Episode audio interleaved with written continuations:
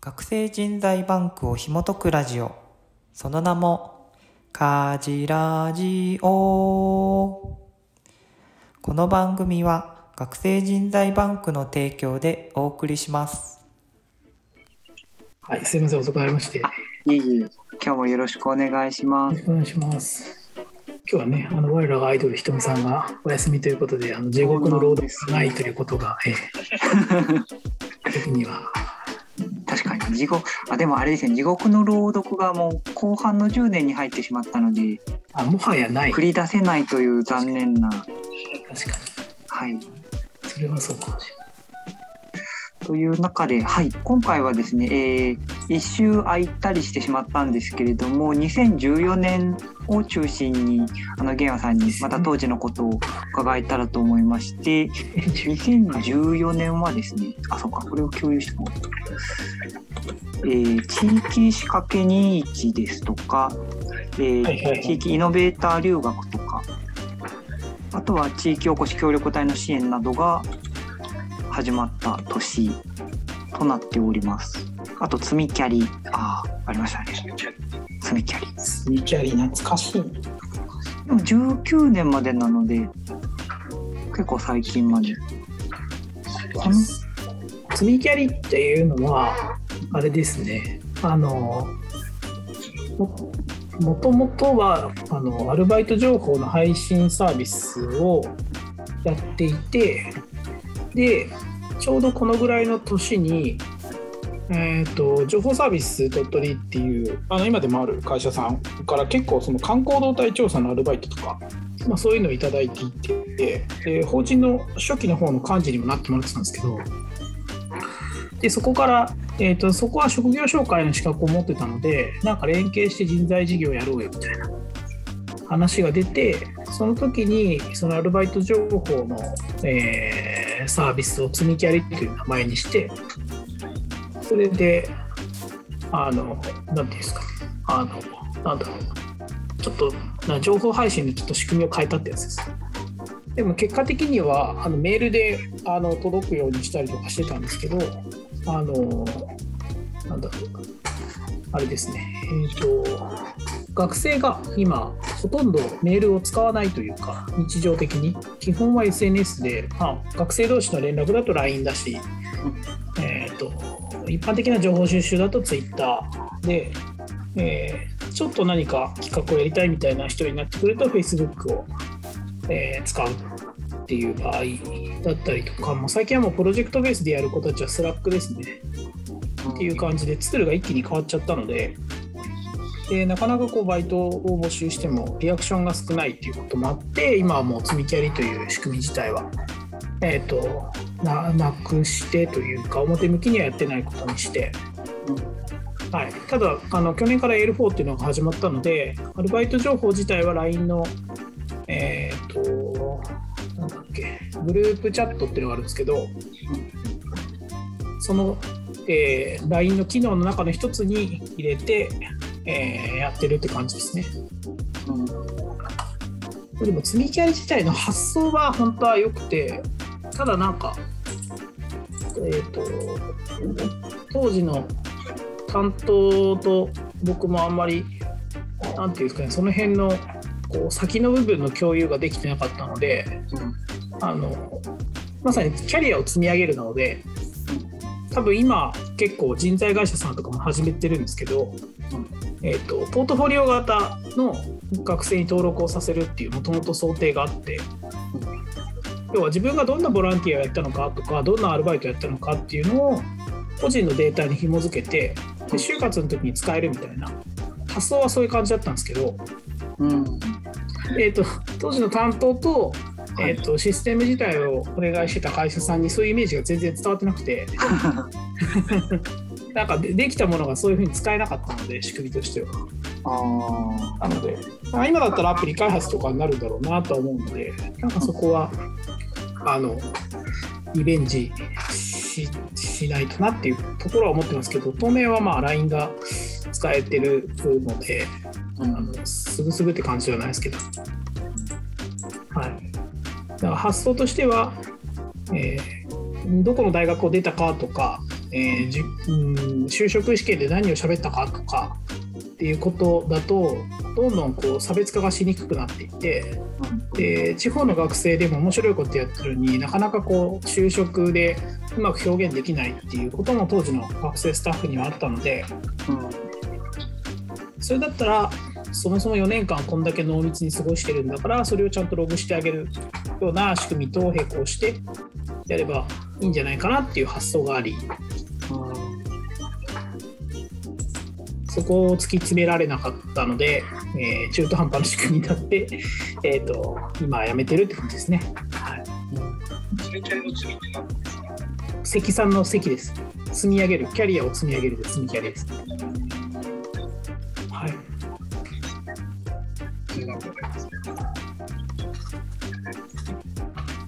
趣味がね、罪と罪と罰の罪が大変だ。これだと、すごい。ポジティブですよね。そうですね、逆転。ね、い。い。ですよね。確かに。ですね。さっき、あの、梶谷さんとかしてて、はい。はい。レイオさん、レイオさんの言葉を、まあ、このこのプロジェクトのレイオさんの言葉を、はい。はい。はい。レイオさんがネーミングつけるのうまい。んですけど、単に名前をつけてるんで、そのネーミングがね、逆にあの、その、つけられた定義とかね一人歩きして知らない人にさ、状態になってるっていうのがそのプロジェクトに参加してる人、ネーミングによってなんか行動を形作るそうじゃないかなっていう、ちょっと僕は仮説を持っていて、そんな話をしてたんですよ。ですね。うん。それについてゲームどう思われますか。そうですね。ちょっとそういう意識があるんじゃないかなっていう。そうですね。なんか一つは、よりどれどれだけキャッチーであるかみたいなところは結構意識はしていて、まず、まず耳にね、まあ、それは多分自分の団体名が学生人材バンクっていう長えし。あのそのまんまなんですけどでもキャッチーではないんですよね。まあそうですね。そうなんです。で学生人材バンク構想かっこ仮のまま、まあ、20年走りきってるんですけど。あのまあまあそこもあってやっぱり覚えやすい名前にした方がいいなっていうのはあの基本的にはイメージはしていて。であとはそのプロジェクトのなんかハイライトってどこなんだろうなみたいなうんところはあの考えていて、えーかつい印象がある言葉にするっていうのはイメージしてはいるので結構その状態が何であるかとかっていうのは考えるようにはしてます、ね。なので二徳二徳レンジャーの時は絵から入りましたね。たまたま5人だったので5人が田んぼに並んでる姿を見て戦隊ものみたいなイメージがついたんですよ。田んぼにまだ並んでなかったんですけど5っていう数字を切って5っていう数字を来て外から来た人でっていうので一般的に分かりやすいものって何かなっていうのを考えた時にパッと戦隊ものが浮かび、まあ、そういう話をしてたらあのカラフルなつなぎを彼らが着ることになったので結果的によりそれっぽくなったんですけど、さっき言った定義っていね、はい、ネーミングによって、そのプロジェクトに参加している人が定義されていて、形作られていて、うん。さらにそのネーミングを保管する形になっているので、まあ、それはね、ある種の呪いですよね。呪い。呪い。ネーミング、これカラフルなつなぎを買ったり、はい。呪いですよ。呪いかけてたんですよ。なので、続いてるっていう感じそうですね日本海テレビさんと地元のローカル局に特集で結構かけられてたのでうん。それが放送されたみたいでちょっと僕は見れてないんですけど。はいれがね、だから曲、曲、シャンソン応援隊で、めっちゃ良かったやつなんだけど、はいはいリンクをつなげ買わないですよね。うん。買うかもしれないけど。うん。うん。なので、ネーミングという定義とかね、それぐらいになっても、あと呪いになってる。いいの呪い。いい呪い。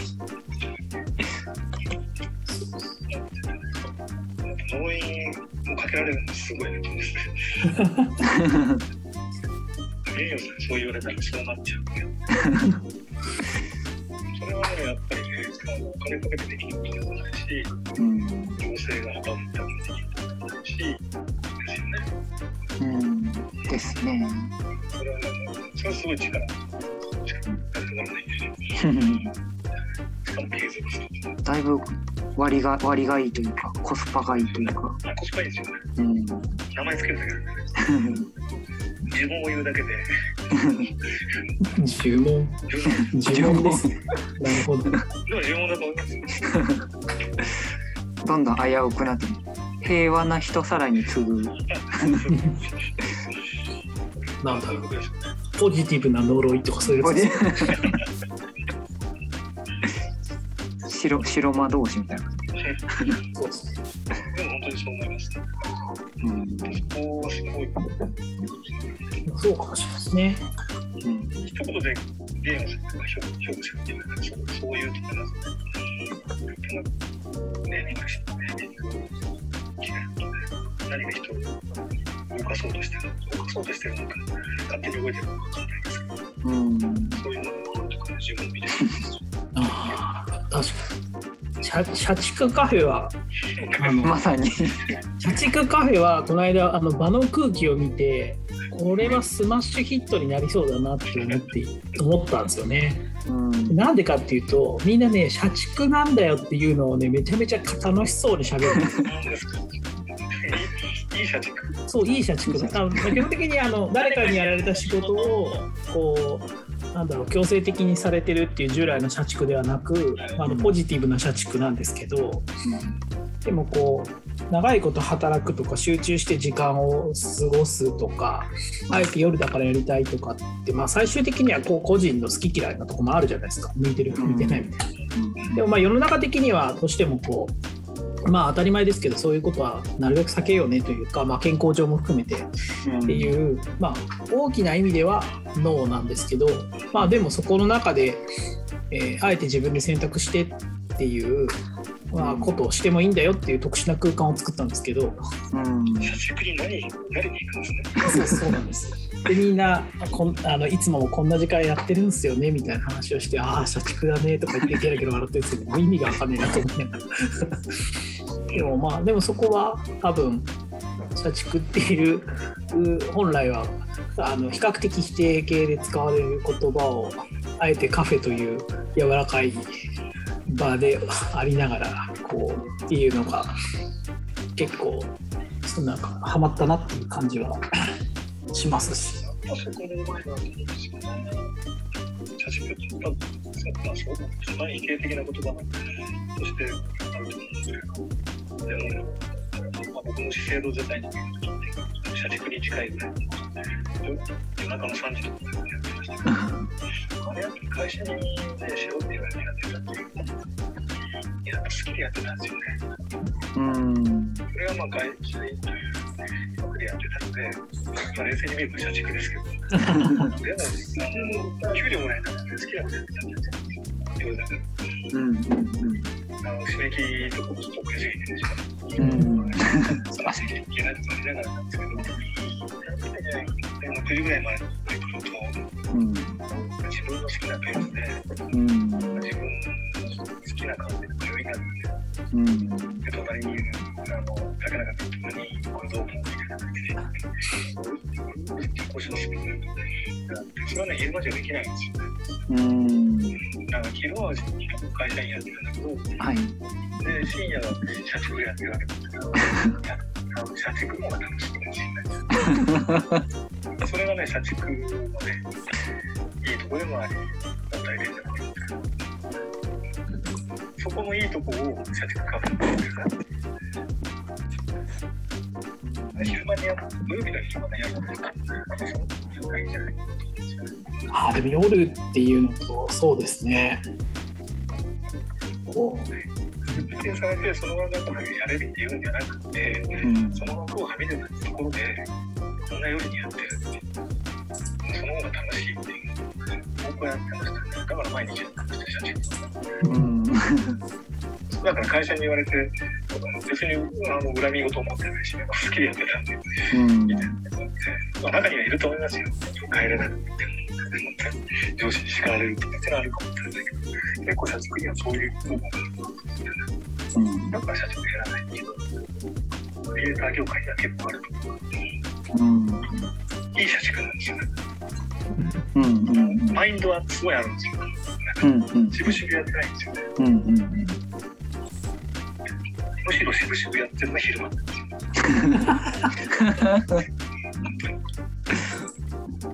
思って、まあ、資生堂の話で名前出しちゃったけど、まあね、8時ぐらいになると社員になって、6時もあると完全に僕らの世界ですよ。僕らの世界ですよね。ああそういう感覚好きな僕らに好きなペースでね、うんまあとにかく CD、CD 流すとか、ああこんなんやらないけないですからね。いくらなんでも。確かにしかもね、まあ、竹のとかビールとか、もう今日取るの止まるぞもいいみたいな。それはね、昼間できない。それやっぱりいい仕事でいっぱいやってるんですよね。うんまあそういうのも、そういういい面も含めて社畜っていうふうに言われるんでしょうけど、でもやっぱりね、夜のああいう自由な時間とかがなければね、続いてなかったなって思うんですけどね。すいません、僕が話取っちゃったけど。いいあの社畜カフェのそのね、社畜のいい部分、僕はだから社畜否定しないんですけど、その部分をね、うまくこう、すくい取って、消化して、うん。みんなに解放して、うん。で、みんなの生き生きやってる感じがするし、うん。確かにあれがそうそうですね。なんかそういうある程度もう求められてるなんとなく場なんだろうなっていうのにできたかなとは思いますしあとなんかこう夜に集まってわざわざみんながやっちゃいけないと言われてることをやるっていううんなんかドキドキ感みたいなのはうんなんかあったっぽいなと思いますねみんな見てると。はい。そう夜っていうのはまた、ひどいこと、ひどいことやっててるんですよね。こんなことやってていいんだろうかって思いながらやるっていう。そうそうそうそうなんですよ。行政とかがね、21時スタートのね、なんか働く場所って、もはやそんな人いるのみたいな。席埋まってましたからね。ですね大人気ですでも参加者って何かの反応できてるはずなんですよ。うん。その何かが何かなのかっていうのはすごい、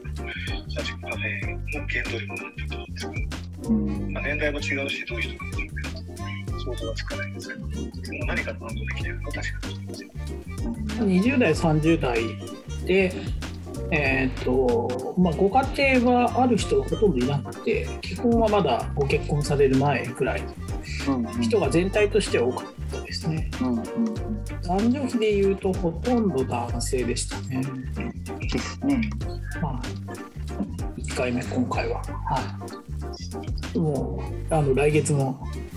企画がもうされているので、来月の社畜カフェはやるので、まあ、3時まではやらないですけど。はい。まあちょっと平和的に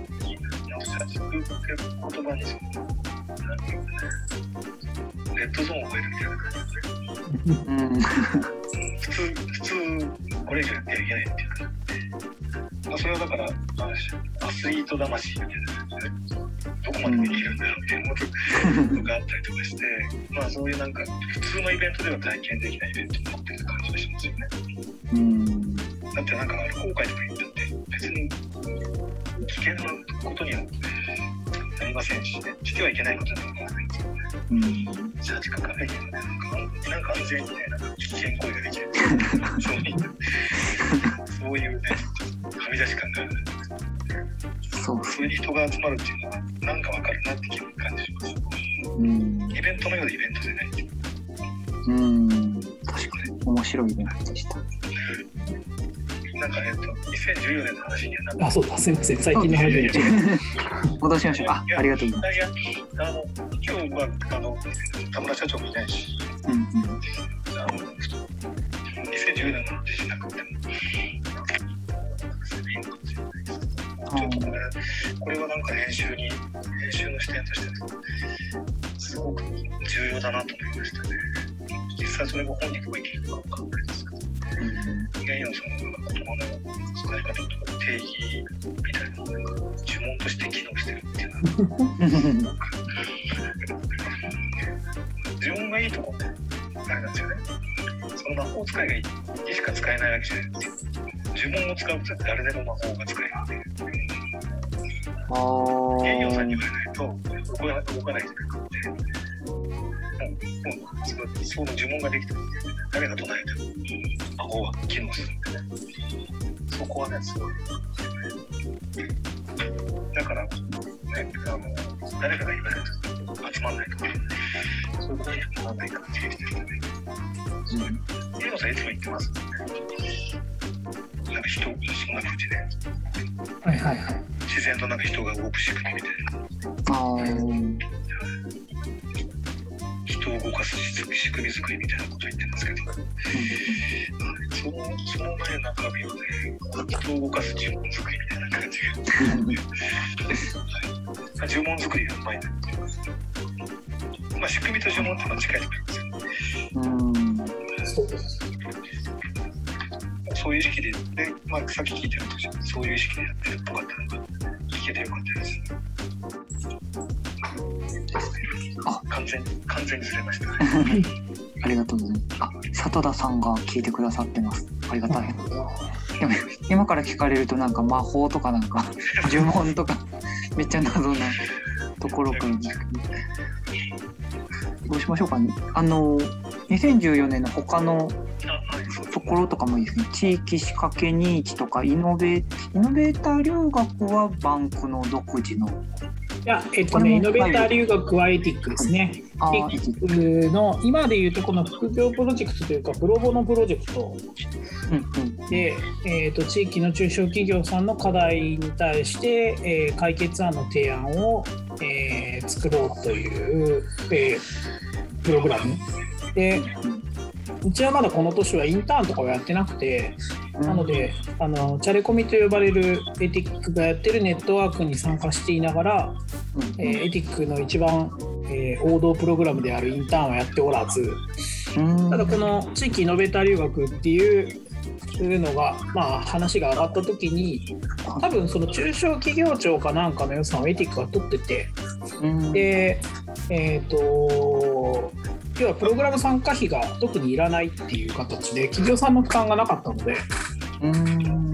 それで外部人材を使うっていうのを、うんうんインターンだとちょっとまだ分かんなかった、えーつつかみきれてなかったんですけど外部人材を使うっていうことはやってみようということで初めて手を挙げたのが地域イノベーター留学ですね。はいうんあじゃあなんか今の副業とかああいうのの走りみたいなあそうですそうですそうです。感じなんですね。はいえー、これはなので県内の企業さんに首都圏とかの社会人の方が学生さんが来るって感じですかえっと県内の企業に首都圏社会人が来る社会人が来るでしたね。はい。うん。地域仕掛け21の方もエティックさんなんですか？地域仕掛けに一は正確に言うと、はい。えっ、と高知県で田舎パイプっていう NPO というか一般社団をやってる、えっと笹倉レオさんっていう人がいて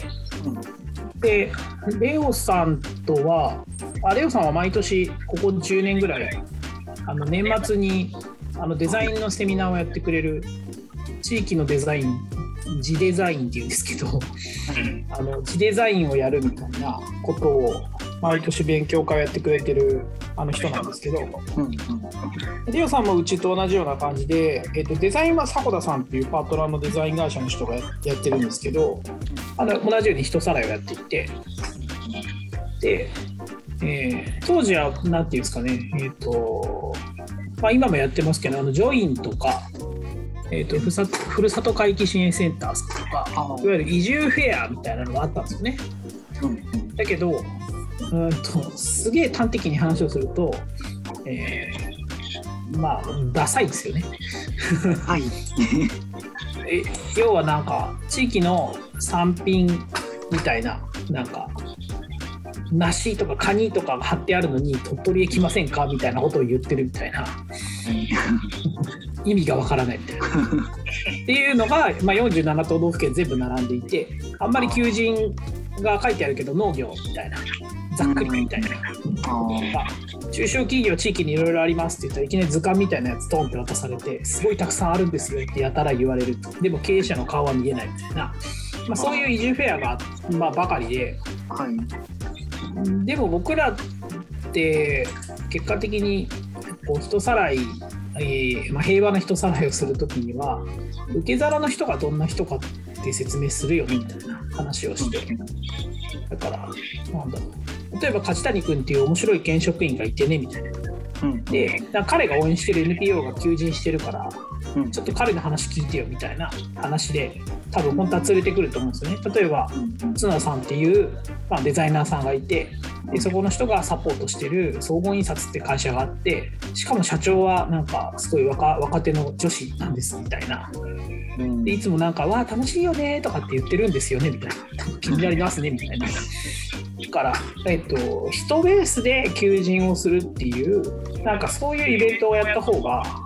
うん。うんあのコンバージョン率高くなるんじゃないかみたいなうんうん話をしていて。でベスト求人ですね。そういう、まあ、今で言うと日本仕事百科さんとかがあそういう見せ方であの求人サイトを運営されてたりとかしてますしあのかなりそういう表現は今は増えてるんですけど当時はまあそういうイベントもなくてあなので第1回は日本仕事百科さんと組んでやってますね、うんうん。はい、仕掛け日自体は。たまたまみんな知り合いがいたので。それででそういう地域で、まあ、僕らを仕掛け人としてコーディネートしてるような人たちとか場合によっては企業の経営者さんとかっていうのが地域を面白くする仕掛け人だとでそういう人たちが一堂に集まって、えー地域で、えーこれまでは都会で暮らしていたんだけどもしや何か地域で一歩踏み出したいなと思ってる人たちをつなげないかということで地域仕掛け人市という、えーイベントを2004年から毎年1回かなやっていて、まあ、コロナになったので、えーと1回はオンライン開催を昨年はしてでもオンラインでなんかやる意味ってあんまないなみたいな。話がちょっと事務局側からとも話しながら言ってたんで今年はやらないんですけど、ほうはい、それはどどういったところが？なんか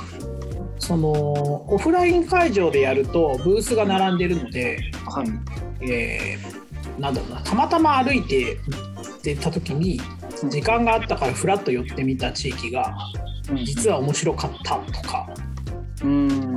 えー事前に下調べをしていたんじゃないところの地域の話が当日にあの一応各地域ごとあのプレイヤーの方がなんか喋る時間とかも作ってたので、なんかそういう分科会みたいなところの話が面白かったからとりあえず聞いてみたとか、うん。そういうこうオフラインだからこそあるなんていうんですかね。こうなんだろう街え街歩きすると全然食べログとかに載ってないお店とかにはふらりと会うみたいな。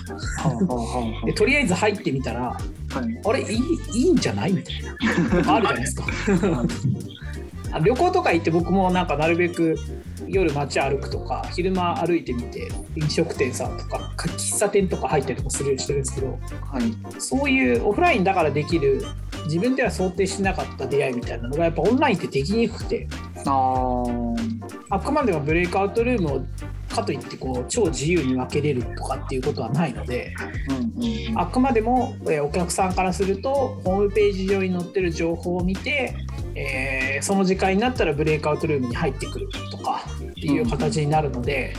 やっぱりあ選んじゃうんですよね。うん。うんなのでブースとブースの間を行き来するみたいなことがやっぱりちょっとできにくいなっていう設計上難しいなって今のところはですよ。うん。多分もうちょっといろいろ技術が変わってくるとできることもあるのかもしれないなっていうのとうん。オンラインでやるんだったら別に一度に同じ時間に集まらなくてもいいんじゃねっていう話も出て。